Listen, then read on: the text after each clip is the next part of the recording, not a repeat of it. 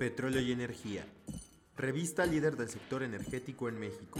Presenta Viani Podcast. La voz del sector.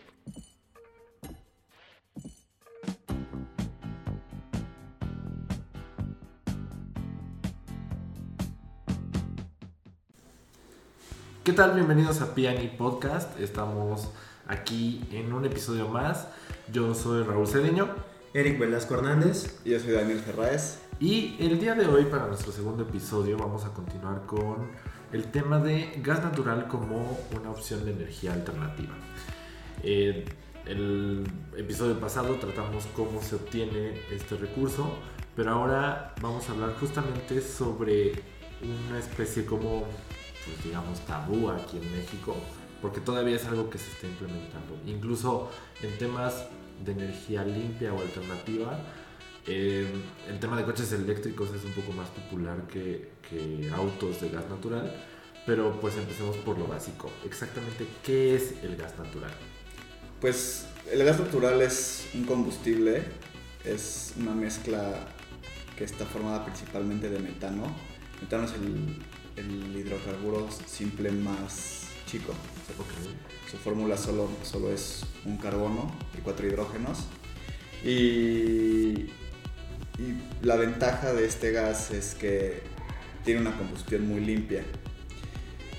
La mezcla de gas natural generalmente tiene, bueno, siempre tiene una cantidad mínima de, sulfatos, de compuestos con azufre y de, y de compuestos de nitrógeno.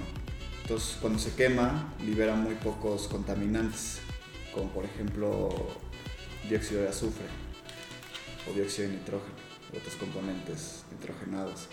Estos componentes generalmente son pues, como, pri- como principales contaminantes de cualquier combustión. Entonces, este es un combustible, o sea, un combustible como una muy buena opción porque o sea, te da todo el, o sea, pues el panorama, de, bueno, no el panorama, los beneficios de una combustión, funciona igual que cualquier otra combustión, pero con muchos menos contaminantes. Ahorita que dijiste que la vez pasada hablamos de cómo se obtiene, hablamos un poco del fracking, eso solo es un método de obtención, pero también se puede obtener de otras formas que también podemos platicar. Más adelante. Eh, también habíamos, bueno, había visto que está compuesto por algunos otros alcanos. A ver si nos podrías explicar qué es un alcano. Que un alcano es una cadena de carbono que no tiene ningún doble enlace o triple enlace, que son enlaces simples. O sea, que los carbonos que se van juntando en una cadenita están unidos por solo un enlace. Eso significa que todos los, todos los espacios extras que hay están ocupados por hidrógenos. Y los alcanos, o sea, hay, hay un alcano de 1, de 2, de 3, refiriéndome a la cadena de carbonos que va Ajá. formando. Entonces, es metano, etano, propano, butano, y así se Ah, va, ok, pentano, ok. hexano. Para quienes quieran recordar sus este, Sí. clases de química De básica.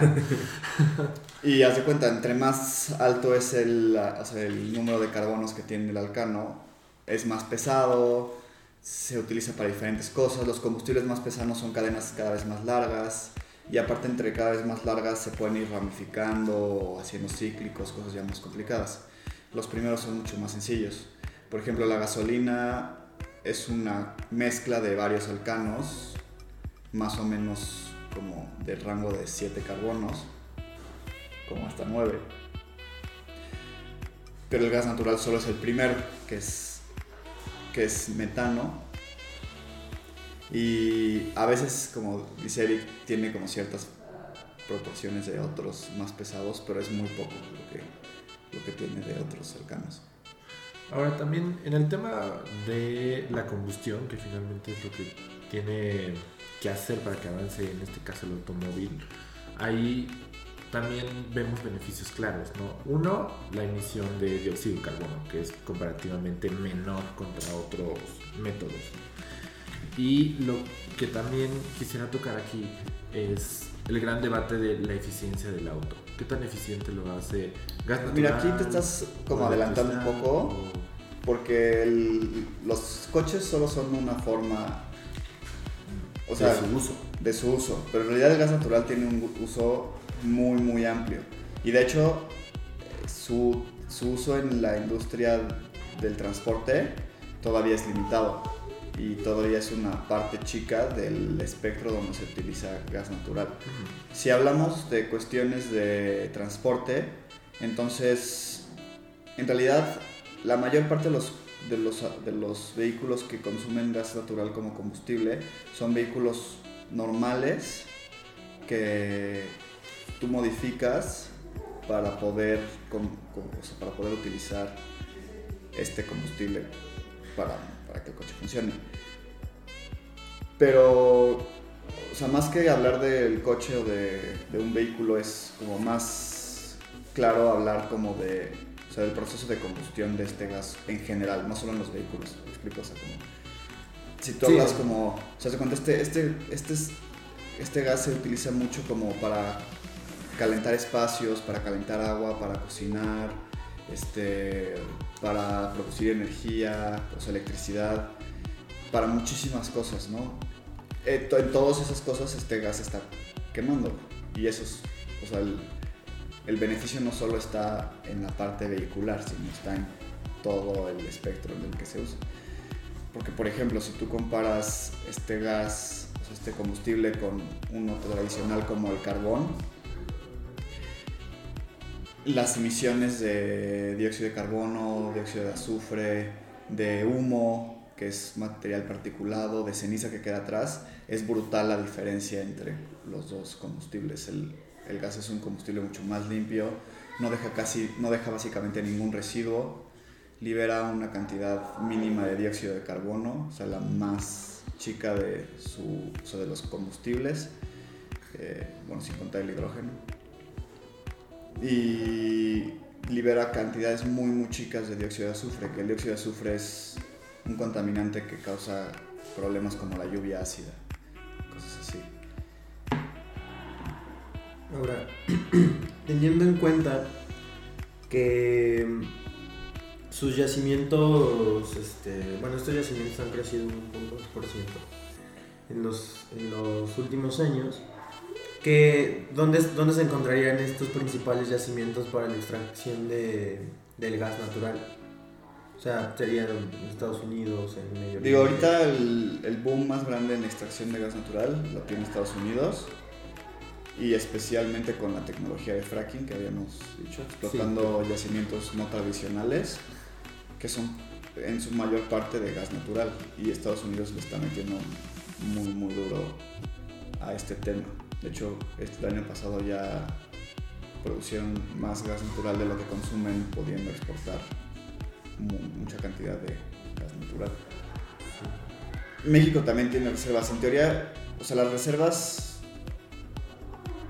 yo creo que, por ejemplo, en Rusia hay una cantidad de reservas también brutal que también están explotando.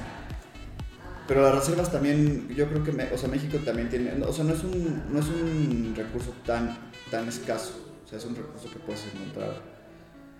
Muchas veces no se hace la exploración para buscar yacimientos no tradicionales, entonces no se sabe también hasta qué punto puedes explotar esos tipos de yacimientos, porque necesitas tecnologías más avanzadas para explotar. Sí, aquí finalmente lo que tiene el reto del país es buscar, uno, la tecnología, aliados estratégicos que puedan venir y explorar, que en este caso pues, la apertura del mercado lo ofrece y pues se debería de estar impulsando en ese sentido.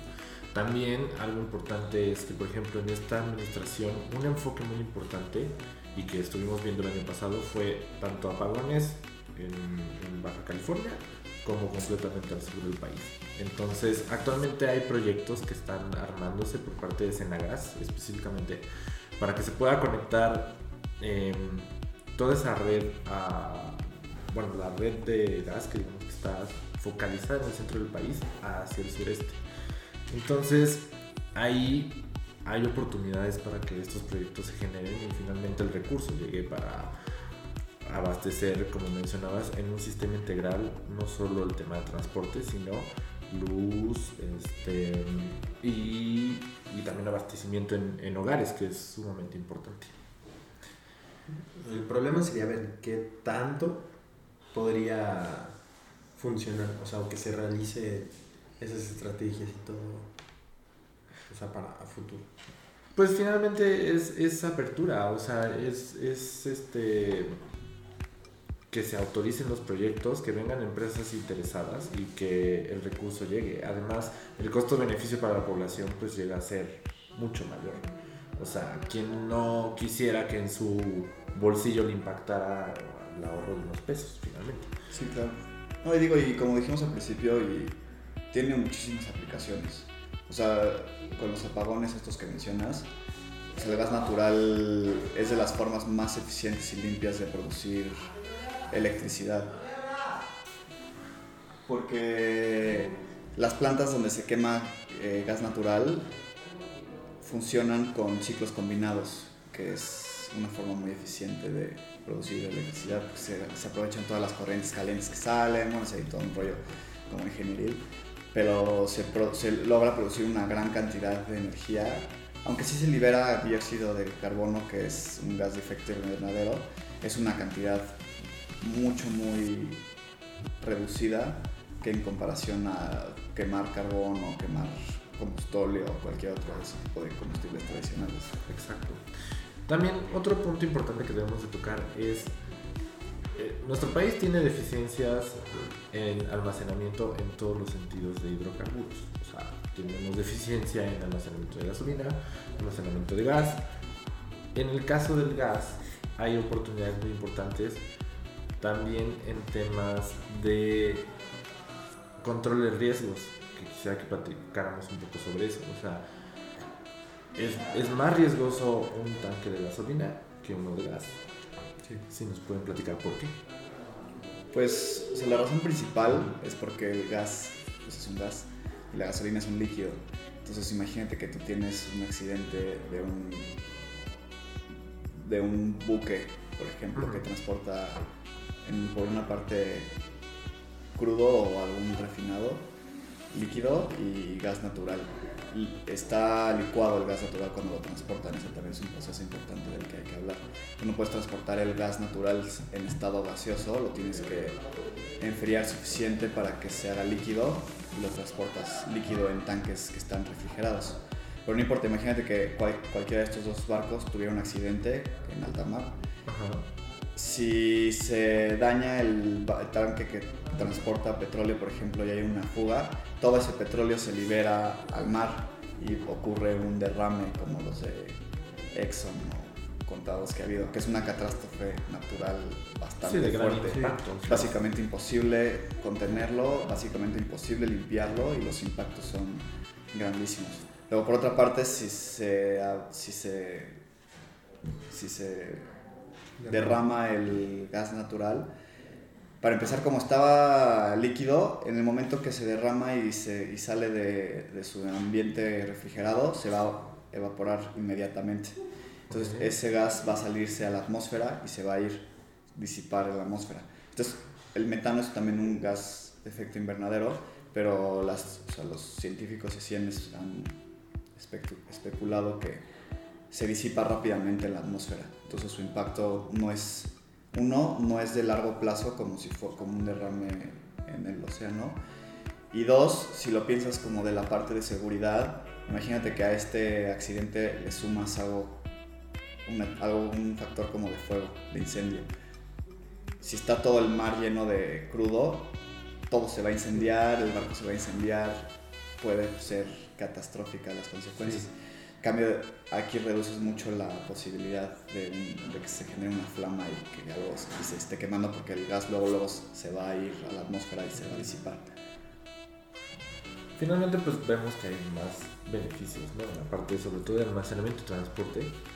Es más por la seguridad. La seguridad. Un- es un material más seguro de, de manejar que, que gasolinas líquidas. Ahora, por ejemplo, yo también digo, en este sentido, pero yéndonos más al uso doméstico. Por ejemplo, ¿cuáles son las diferencias entre tener gas natural o los famosos tanques de gas que de repente nos surten? en- ¿De gas LP?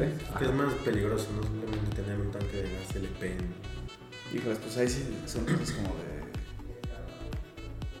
Haz de cuenta. El gas natural tiene una- un beneficio porque está conectado por líneas. O sea, no, no tienes un tanque en tu casa. Son los amarillos, no los amarillos. Sí, entonces Sería básicamente como suministro de agua, pero es como el suministro de agua, exacto. Entonces en tu casa no tienes físicamente un tanque. Digo, estos tanques de gas LP ya son muy seguros, o sea, no es. Tampoco es así como un riesgo de que hay un tanque de mi casa de explotar. Lo que sí puede ser un riesgo es que el tanque se puede acabar. Y si se te acaba y se te olvida llenarlo a tiempo y estás en un Sí. día, fecha feriada o algo así, pues te quedaste sin, sin gas y pues eso puede tener consecuencias, digo, no fatales, pero quién sabe. Este, estar en un día feriado sin gas es bastante complicado, sobre, todo si tienes que cocinar. 15 de septiembre está cañón.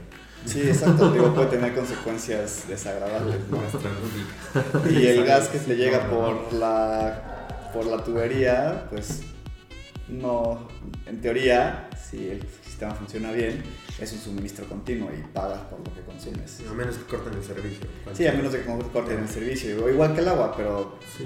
Digo- Pues ahí lo que llega a pasar es que, se- según recuerdo, a un caso cercano a mí, él tiene conectado su hogar a, a este circuito de gas natural y, por ejemplo, si se detectan fugas o algunas fallas, ahí se corta.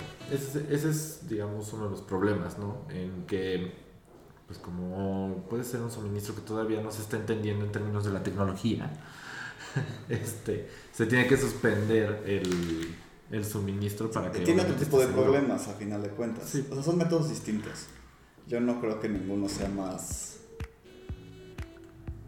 o sea, muchísimo más claramente conveniente que el otro, pero, pues, digo, Pues ha habido casos, bueno, al menos en, en mi escuela, hubo un caso de una persona que, o sea, en su casa se, se, se incendió así completamente por, por, el, por un tanque de gas LP que se cayó, o sea, que literal se cayó y, y, Sí, y explotó. explotó. O sea, ¿Explotó?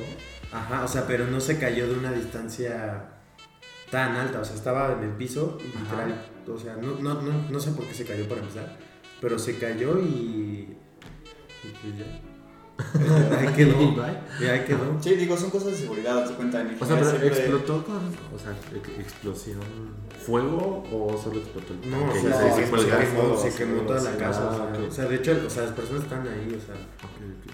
Porque ahí lo que platicaba una vez con un, un contacto que está involucrado en la industria, me decía que justo esos tanques, el tema de ese gas es más flamable que el gas natural.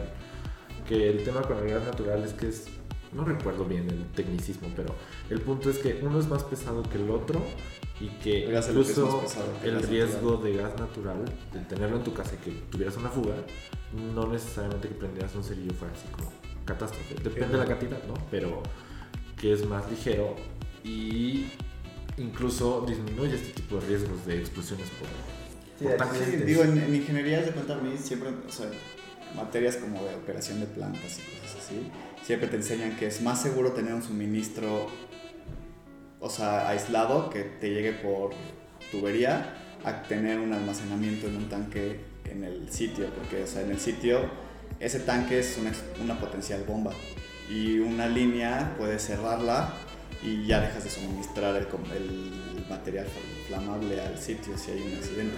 Entonces imagínate si tienes un, un incendio que prefieres que tengas ahí al lado un tanque lleno de material flamable o que solo tengas una línea ¿qué puedes? que puedes en cualquier momento matar y el material está aislado en una parte lejana, que es el combustible está en otra parte que solo te llega por una línea.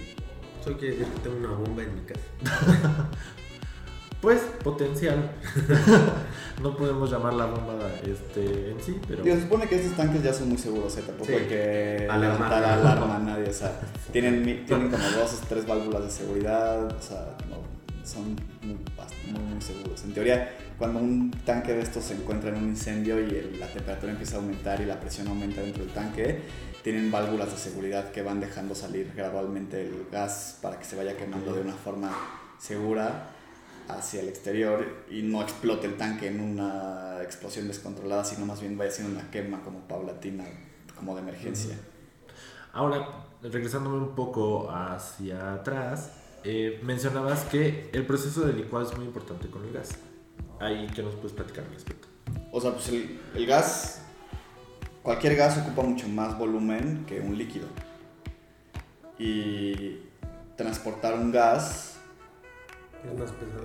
no, es menos pesado, pero es muy poco eficiente porque te cabe mucho menos producto en un tanque, en cierto tanque, porque ocupa más volumen, ¿no? Sí. O sea, si tú logras, ade- además de que cuando está en estado gaseoso, está más cerca, o sea, es, es más probable que haya un evento así como de autoignición o explosión descontrolada o algo así. Si tú licúas el gas, que es básicamente enfriarlo lo suficiente para que se haga líquido, lo puedes transportar en mucho más cantidad en un mismo tanque porque te cae mucho más porque ocupa mucho menos volumen la misma unidad de masa. Ajá, Ok. ¿Sí me explico? Sí, o sea, es. Bueno, a ver si te entendí. Entonces, tenemos. Va a ser muy burdo el ejemplo, pero metes algodón de azúcar, ¿no? Lo enfrías y se hace líquido Piénsalo más con agua. con agua. Sí. Ok. O sea, si Es tú agua. tienes un vaso de agua Ajá. que ocupa cierto volumen en ese vaso Ajá. y luego ese estás adentro de un espacio cerrado, ese gas lo calientas y se evapora, ese gas va a ocupar el espacio, Ah, pues, todo el espacio que pueda. Y es la misma cantidad de agua, pero en un volumen mucho más grande. Ok. ¿Me explico? Entonces, si tú lo li- licúas y lo tienes líquido, ocupa mucho menos espacio, lo puedes transportar mucho más a. Y es más seguro. a bulk. Ajá. Pero aún así sigue siendo una cantidad mayor. Sí, Ajá. en líquido. Ok.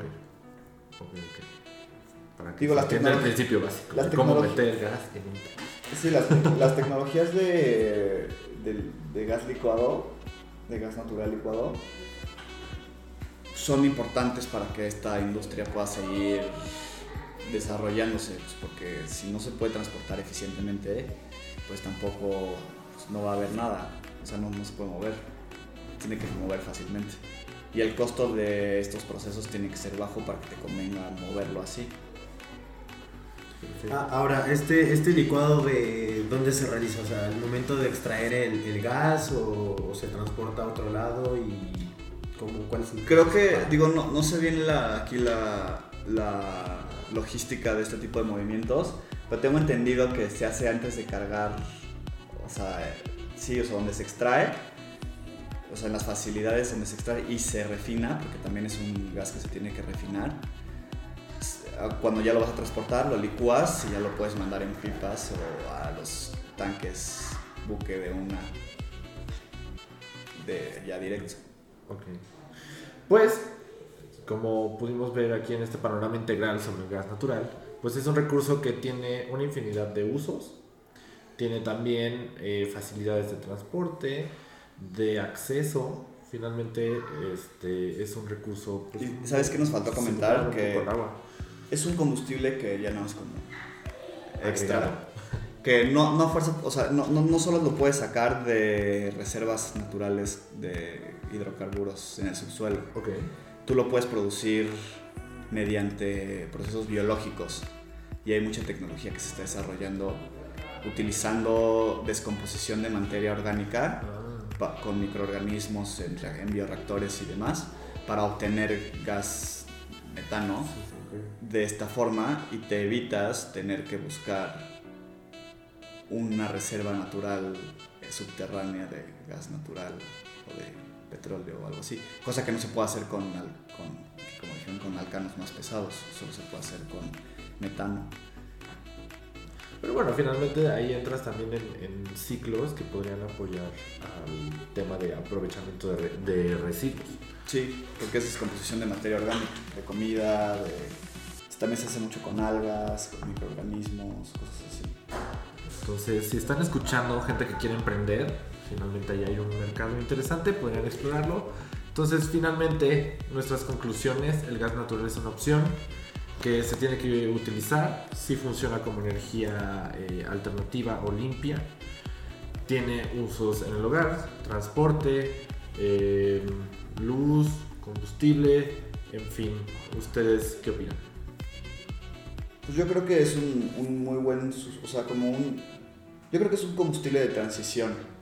O sea, de empezar a de- dejar de depender tanto de los combustibles fósiles y de los hidrocarburos y empezar a, a depender de otros tipos de energía, pero pasando por este que sigue siendo un combustible, es mucho más limpio, o sea, sigue siendo un combustible fósil, es mucho más limpio y como que nos, o sea, como que sigue perteneciendo como a la, a- como a la cama de combustibles tradicionales, Sí.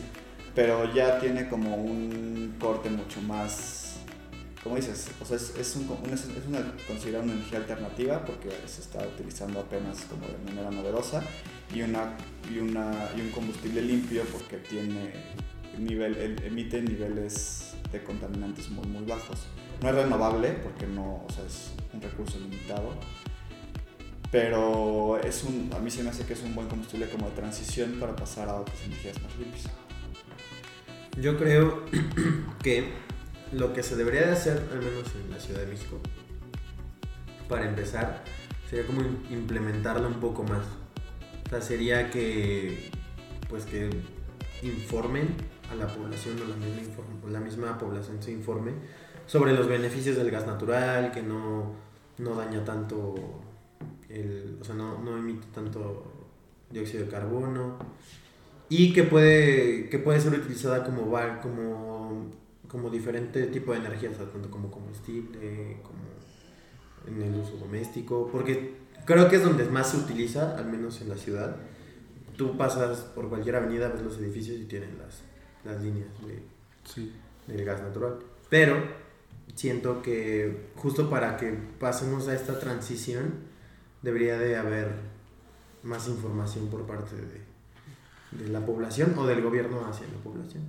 Pues hay algunos casos, ahorita me parece que implementaron, no sé la cantidad de camiones exactamente de RTP o del sistema de transporte público, que implementaron justamente vehículos con gas natural. Hay otros métodos este, que están implementando también en la parte de híbridos, pero aún así, pues como comentamos, los esfuerzos tienen que ser mayores, ya es una cuestión de actuar para ayer, básicamente. Y pues para eso son estos espacios. Ustedes como lectores juzgarán, como escuchas también este podcast.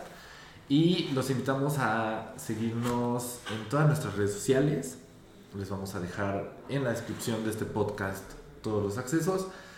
Y los invitamos a escucharnos en la próxima emisión, donde tendremos un invitado especial que estaremos anunciando próximamente. Esto fue Piani Podcast. Yo soy Raúl Cedeño. Eric Velasco y se nos olvidó mencionar que tenemos una sorpresa por el canal de YouTube. Ya pronto ¿Ah, sí? la verán. Ya pronto. Perfecto. Y Daniel Ferraz. Y recuerden, la sorpresa del canal de YouTube es muy importante. Nos estamos escuchando en la próxima.